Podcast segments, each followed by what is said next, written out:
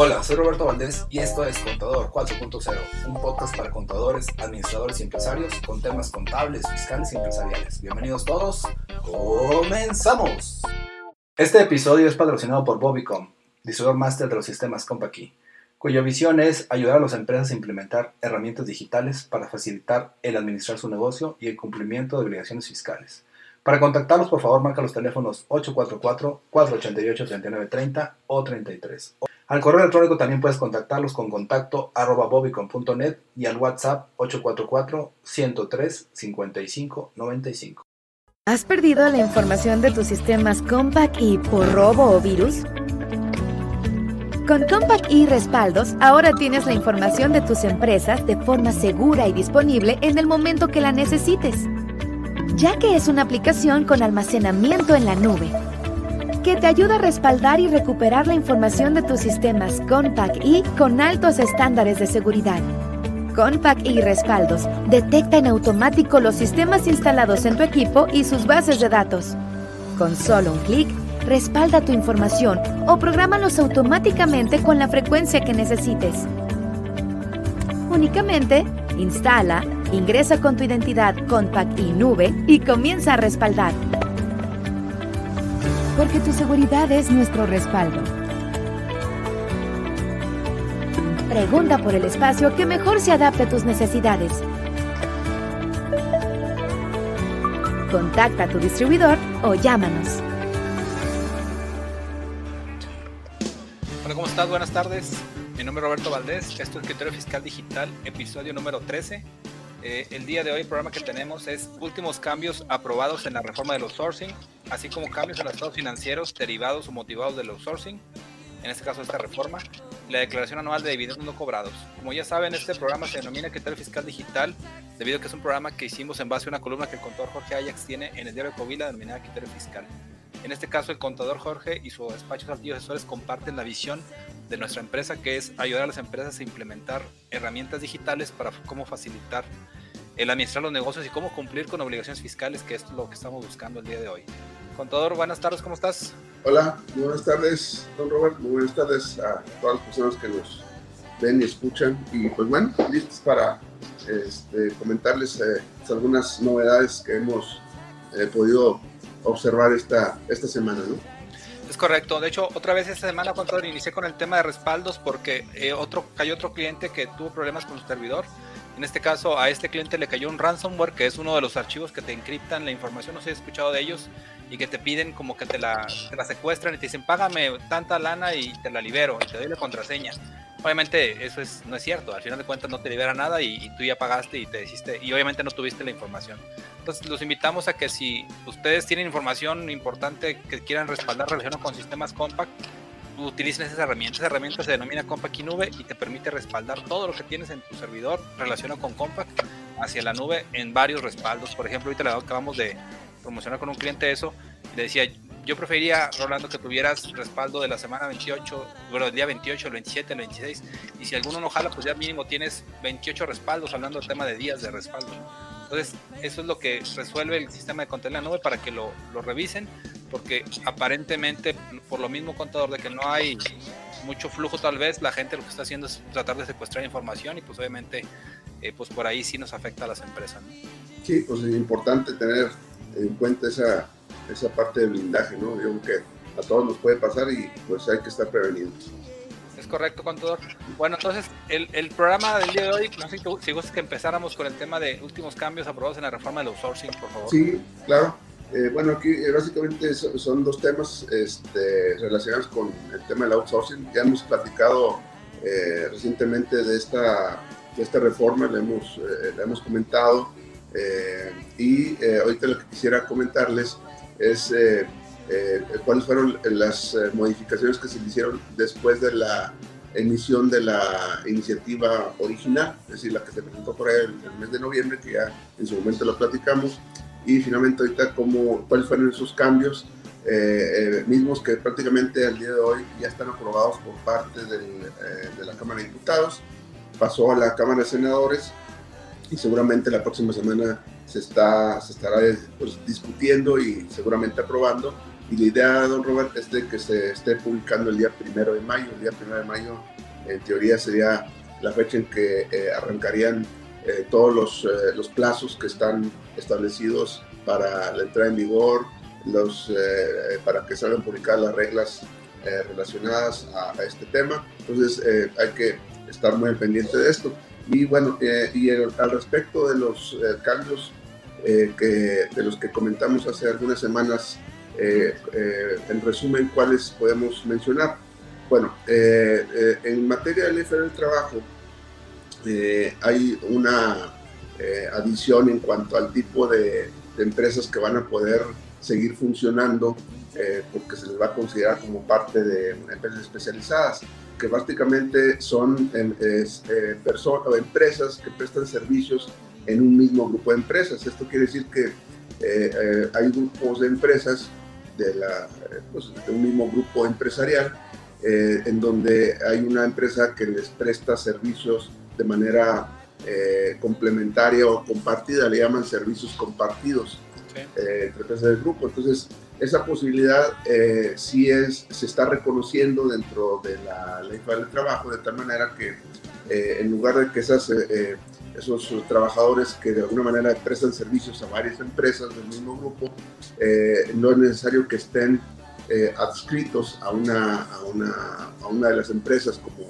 como parte de su nómina, sino que se, se podrá seguir manejando esta empresa eh, eh, por, eh, bajo el concepto de servicios compartidos entre empresas del grupo. Entonces es una, una adición que no, que no se estaba contemplando en la iniciativa original. Entonces es importante por ahí para aquellos grupos de empresas que tienen una empresa que les presta servicios, una especie como corporativo, vamos a llamarle de esa manera, que le presta servicios a varias a, a las empresas del grupo. Eh, otra de, las, eh, de los cambios que eh, observamos respecto a la, a, la, iniciativa original fue que se elimine como requisito para operar con una empresa especializada. Recordamos un poquito, las únicas empresas que van a poder seguir funcionando como outsourcing son empresas especializadas y, las, y estas empresas de servicios compartidos, siempre y cuando el, su objeto social sea diferente a la que es la usuaria del servicio, sería la condición. Entonces, aquí el, tema eh, eh, de este tipo de empresas se eliminó eh, como requisito para operar como una empresa de, especializada el estar al corriente sobre obligaciones laborales. sí dejaron el tema de las obligaciones fiscales, o sea, tiene que estar al corriente de obligaciones fiscales para seguir prestando el servicio de su contratación especializada. Eh, otro tema también muy importante, don Robert, y creo que este, esta parte, desde el punto de vista, es, bueno, hubo dos cambios importantes, este es uno de ellos. El tema de, de eh, para poder seguir eh, operando como una empresa especializada, se va a requerir una, estar inscritos en un padrón público de la Secretaría de Trabajo y Previsión Social. Esto es importante porque la iniciativa original se hablaba de una autorización, es decir, una empresa que pudiera, para que pudiera seguir trabajando como un outsourcing de servicios especializados, requería una autorización. Esto quiere decir que teníamos que estar esperando a que la autoridad revisara mi caso y me diera la autorización. Entre tanto, pues no se, no se podría operar y con las consecuencias. Entonces, este cambio se me parece muy importante porque ahora no, no habla de una autorización, sino de un registro. O sea, no, no se va a requerir una autorización y también el tema es de que se, se deja un plazo de 20 días para que una vez que presente mi solicitud, la autoridad va a tener 20 días para responderme. Si después de esos 20 días no me responde, eh, el contribuyente va a poder hacer una eh, eh, solicitar que se, pues que se le conteste su, su promoción y en, en, ese caso la autoridad le van a dar tres días, solamente tres días para, para que me conteste. Si después de esos tres días no me contesta, opera lo que se llama una positiva ficta. ¿Qué quiere decir? Se me va a dar por autorizado. Entonces es una, una buena noticia. Es decir, si, no, no, vamos a quedar esperándonos a que nos conteste toda la vida, eh, sino que eh, va a operar una positiva ficta, que quiere decir que eh, ante el silencio de la autoridad se da por aceptada mi solicitud. Esa parte me parece pues un, avance importante, ¿no?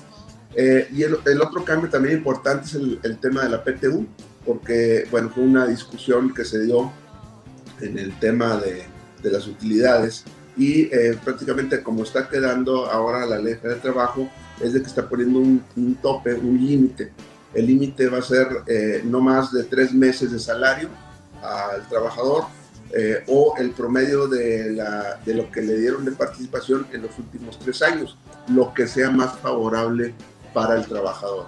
Eh, esto no quiere decir que le van a dar, porque hay alguna información que dice, oye, ahora te van a dar tres meses de salario y utilidades. Digo, no necesariamente.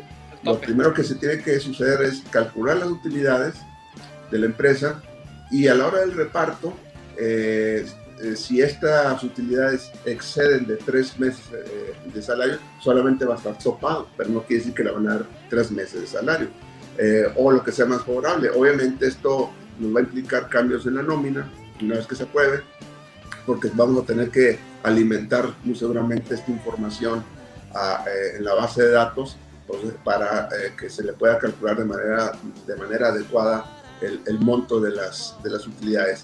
Y eh, bueno, todavía faltan por definir eh, qué, va, qué va a suceder. Esto va, se va a publicar el día primero de mayo, qué va a pasar con las utilidades del, del año 2021, si se va a calcular por todo el año igual, o de enero a abril de una manera, de mayo en adelante. Eso todavía pues, estamos un poco verdes en ese tema, don Robert, pero seguramente más adelante vamos a ver eh, estas definiciones. En otras, otros cambios respecto a la, al, al, esquema original, fueron los plazos que tienen las empresas eh, especializadas que van a ser consideradas como contratistas o subcontratistas, es de presentar una información al, tanto al Seguro Social como al Infonavit. Antes hablaba de tres meses, a cada tres meses, ahora habla de cada cuatro meses. Los días 17 de los meses de enero, mayo y septiembre eh, van, a, eh, van a tener que presentar esta información de los contratos realizados en esos, en esos periodos. Eh, eh, creo que la, la, parte de los cambios son los, eh, los más representativos en cuanto a la, a la, al esquema original. ¿no? Entonces, en resumen, pues sí, tenemos que ya estamos este, en, una, en un periodo de, de, de, evaluación prácticamente todas las empresas de cuáles son los efectos de esta reforma.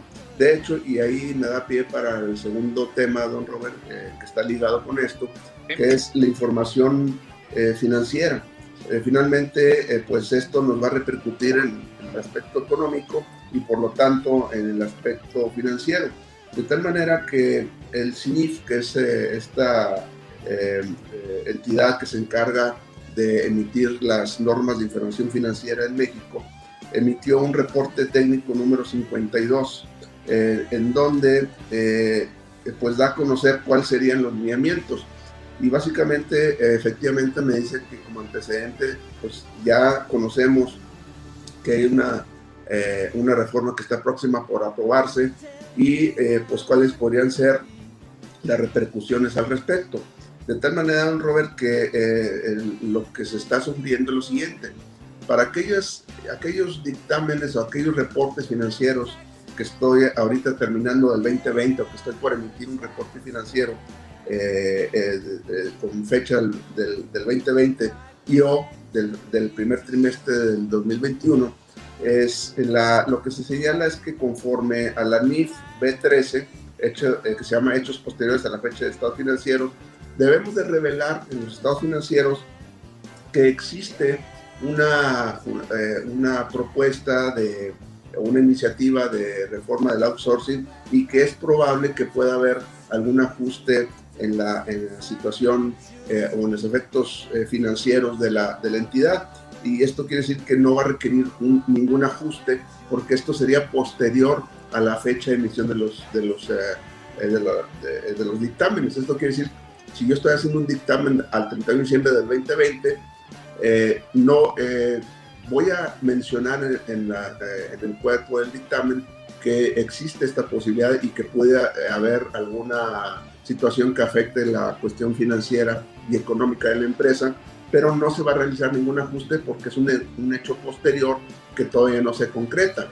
Eh, eso es por un lado. Pero en aquellos estados financieros posteriores al primer trimestre del 2021, donde en teoría ya debiésemos conocer cuál es el, eh, que ya se aprobó la, la reforma, pues aquí eh, la situación es de que sí se va a requerir un ajuste porque vamos a tener que revelar que ya existe una, eh, una modificación en la situación laboral eh, de, la, de, la, empresa y tenemos que evaluar los efectos o ajustes económicos y financieros que esta reforma trajo consigo.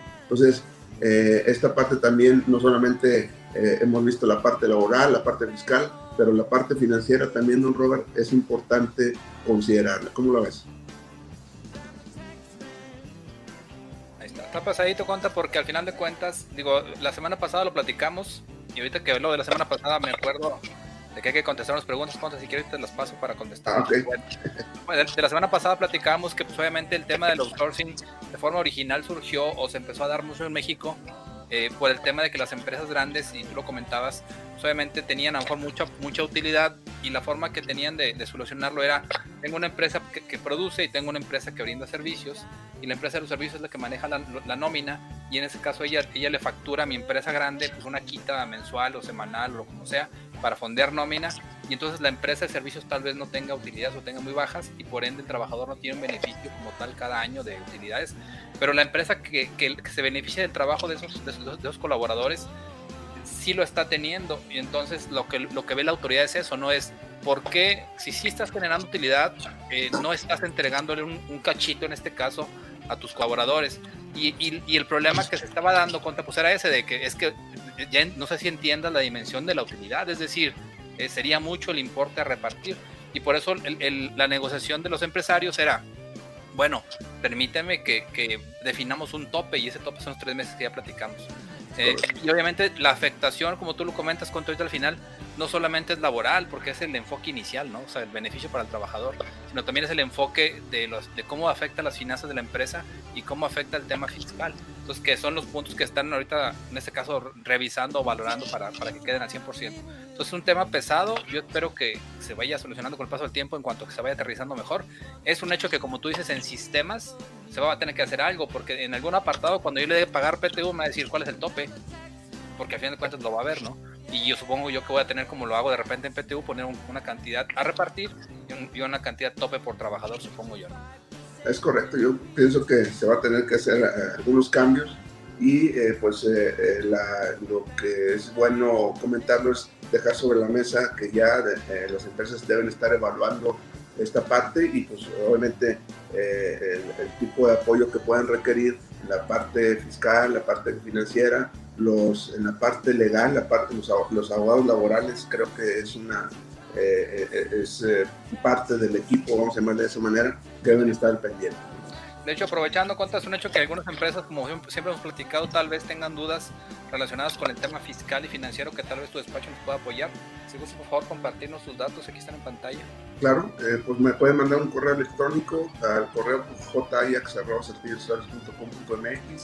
Eh, me pueden enviar alguna, algún mensaje a mi WhatsApp 844-419-2382.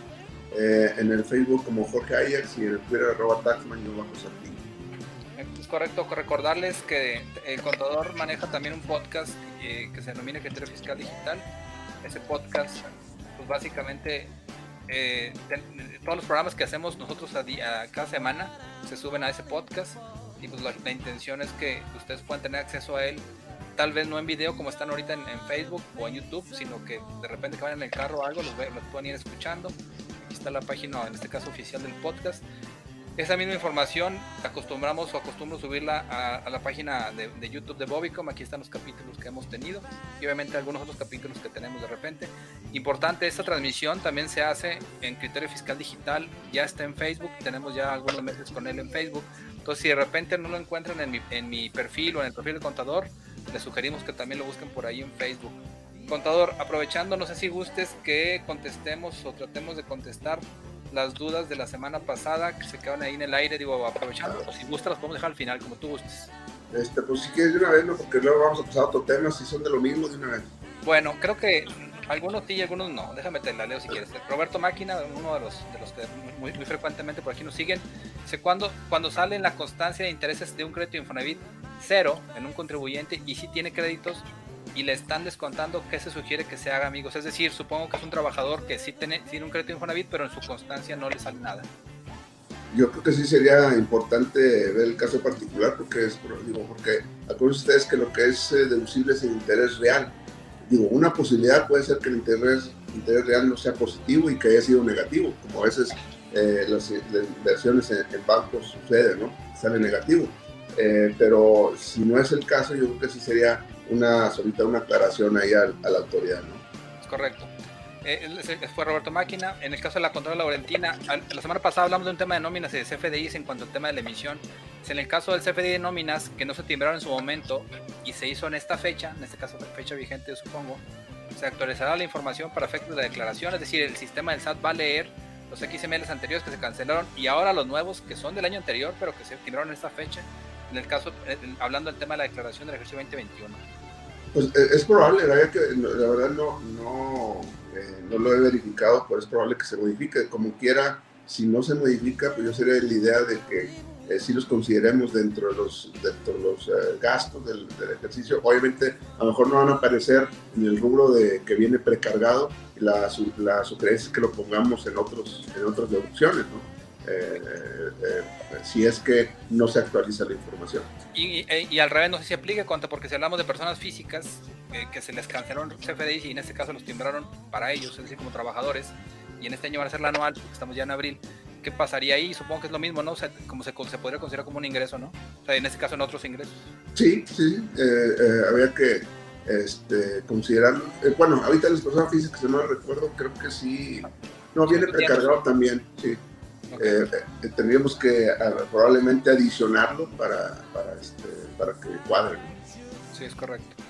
Y un tema también que tratamos la semana pasada, el tema de, la, actualización de domicilios, bueno, de verificación de domicilios, dice con respecto a la verificación de domicilios, entonces la sugerencia es que antes de que, de, antes de declarar, hagamos dicha actualización del domicilio.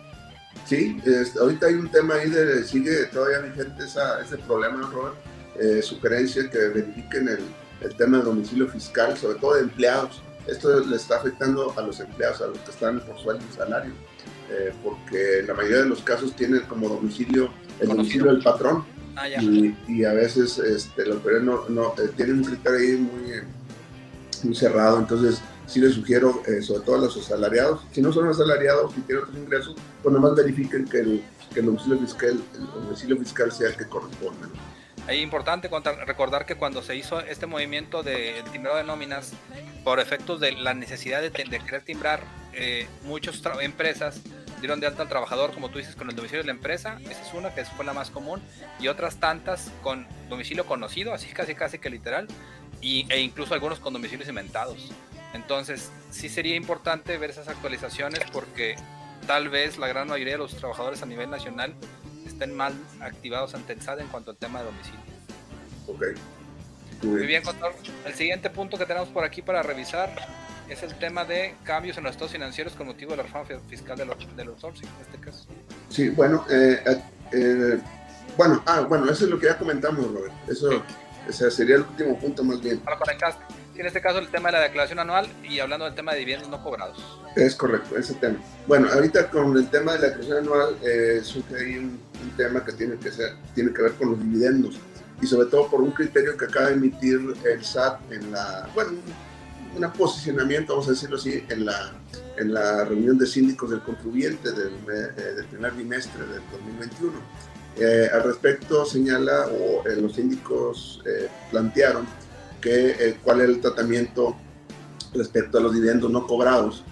Eh, es decir, se decreta, pero por X circunstancias no se cobran, probablemente por eh, el tema de pandemia y hubo flujo, eso puede ser una posibilidad, pues se decretó el pago, la distribución, pero no hubo pago. ¿no? la pregunta es, ¿qué se hace en esos casos? ¿En qué momento se acumula? la autoridad, en, en, en su respuesta a los síndicos, señaló que es cuando, en esos casos eh, sí se va a considerar un ingreso acumulable para la persona física, aún y cuando no lo haya cobrado. Voy a, voy a decir lo que dijo la autoridad, ahorita les digo mi, mis criterios, ¿no? Eh, señala la autoridad que son ingresos acumulables aunque no hayan estado cobrados y, y, que eventualmente, si no son cobrados, eh, puede ser inclusive hasta considerado como un ingreso para la sociedad, porque es una, una, especie como de reembolso, ¿no?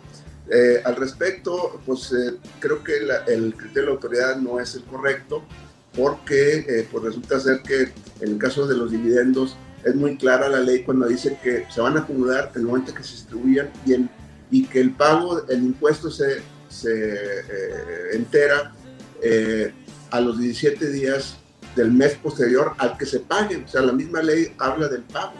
Entonces, obviamente que para que se cause el impuesto se tiene que pagar. Si no, si no los dividendos no se cobran, eh, pues no se deberían de enterar. Entonces, aquí es donde vemos que no concuerda pues lo, el criterio que dice el SAT respecto a lo que dicen las disposiciones legales. Entonces, en este aspecto, mi sugerencia es eh, pues nada más dejarlo como referencia, pero eh, en este caso los dividendos no cobrados no serían un ingreso acumulable toda vez que no hay flujo. Acuérdense que en el caso de, los, de las personas físicas, en la mayoría de los casos, no todos, hay unas excepciones, eh, se acumulan en base a flujo de efectivo.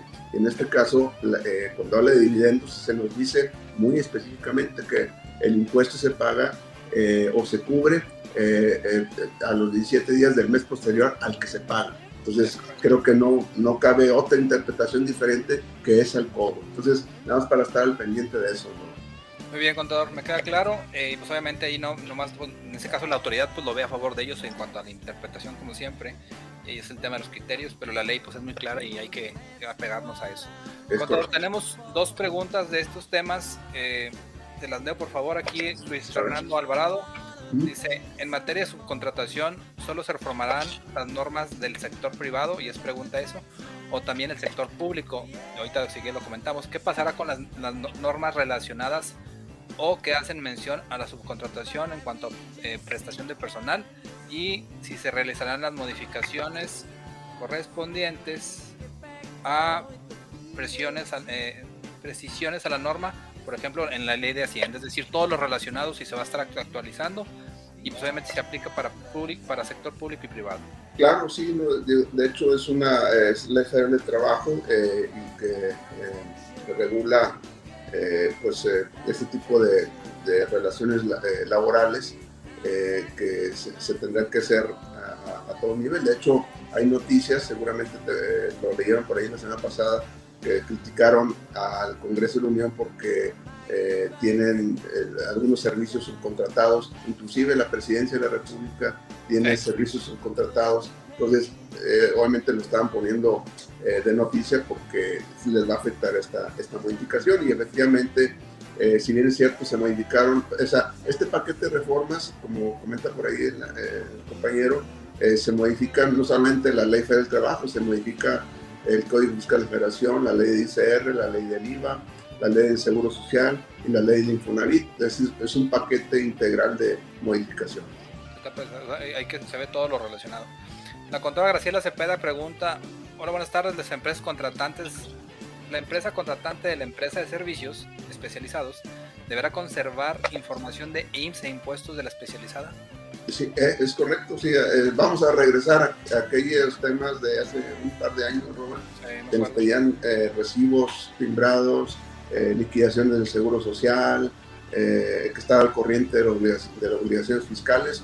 regresamos otra vez a, hace dos años, entonces se va a requerir todo eso para que sea deducible. Bueno, vale la pena la aclaración porque pues al final de cuentas siempre pasa, ¿verdad? Pues bueno, eh, aparentemente es todo, contador. No sé si tengas algún tema adicional que te gustaría que tocara. No, pues nada más. Eh, por mi parte es todo, Robert. Y este, pues estamos eh, preparados para la otra semana. Es correcto, pues obviamente los invitamos a que, a que nos busquen en las redes sociales que ya platicamos, en, tanto en WhatsApp como en Facebook, en los, en los podcasts que es Criterio Fiscal Digital y el podcast de Contador 4.0. Son los más comunes que manejamos, ahí tenemos toda la información actual y los invitamos también a revisar el canal de Facebook, perdón, de YouTube, donde vienen todos estos videos. Y pues gracias por, por, vernos, escucharnos. Si ustedes consideran que esta información le puede ser utilidad a alguien más, pues obviamente les invitamos a que se las compartan para que podamos llegar y ayudar a, más personas. Con todo, pues te agradezco mucho y pues por aquí nos veríamos la semana que entra. Claro que sí, estamos pendientes. Gracias a todos, cuídense mucho, platicamos luego. ¿Has perdido la información de tus sistemas Compact y por robo o virus?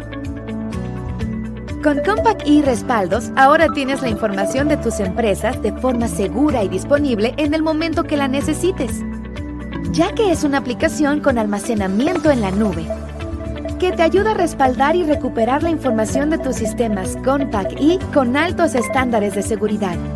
Compact y Respaldos detecta en automático los sistemas instalados en tu equipo y sus bases de datos.